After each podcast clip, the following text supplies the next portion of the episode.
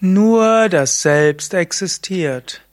Kommentar zum 387. Vers von Vivekachudamani.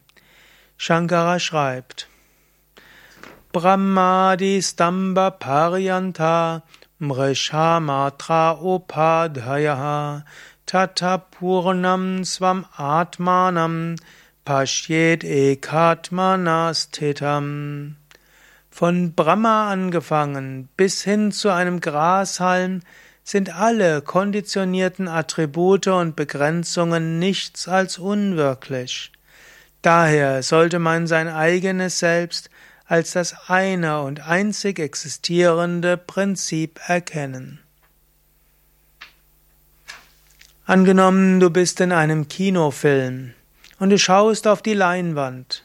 Auf der Leinwand erscheint so viel. Dort scheinen Menschen zu sein, dort scheint eine ganze Welt zu sein. Letztlich, all das scheint da zu sein. Du identifizierst dich damit, du lachst und du weinst und du bangst und du freust dich und so weiter. Aber alles Geschehen auf der Leinwand ist nur Illusion.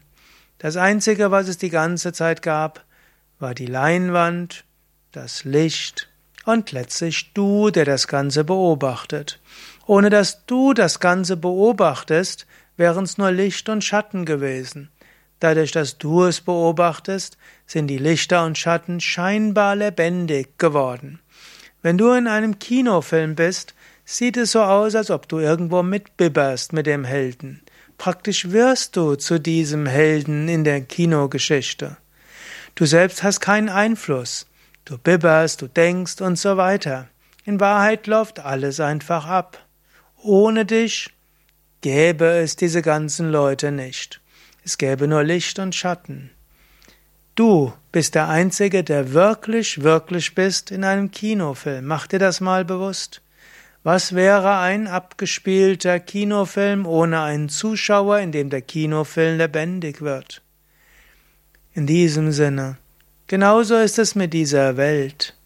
Sie wird nur dadurch wirklich, dass du da bist das Bewusstsein Brahman das Ganze wahrnimmt. Nur du bist in Wahrheit wirklich. Alles andere ist nur scheinbar da. In diesem Sinne, lerne dich zu lösen von allem Relativen. Lerne zu dir bewusst zu sein, nur das Selbst existiert. Alles andere ist nur scheinbar und vorübergehend.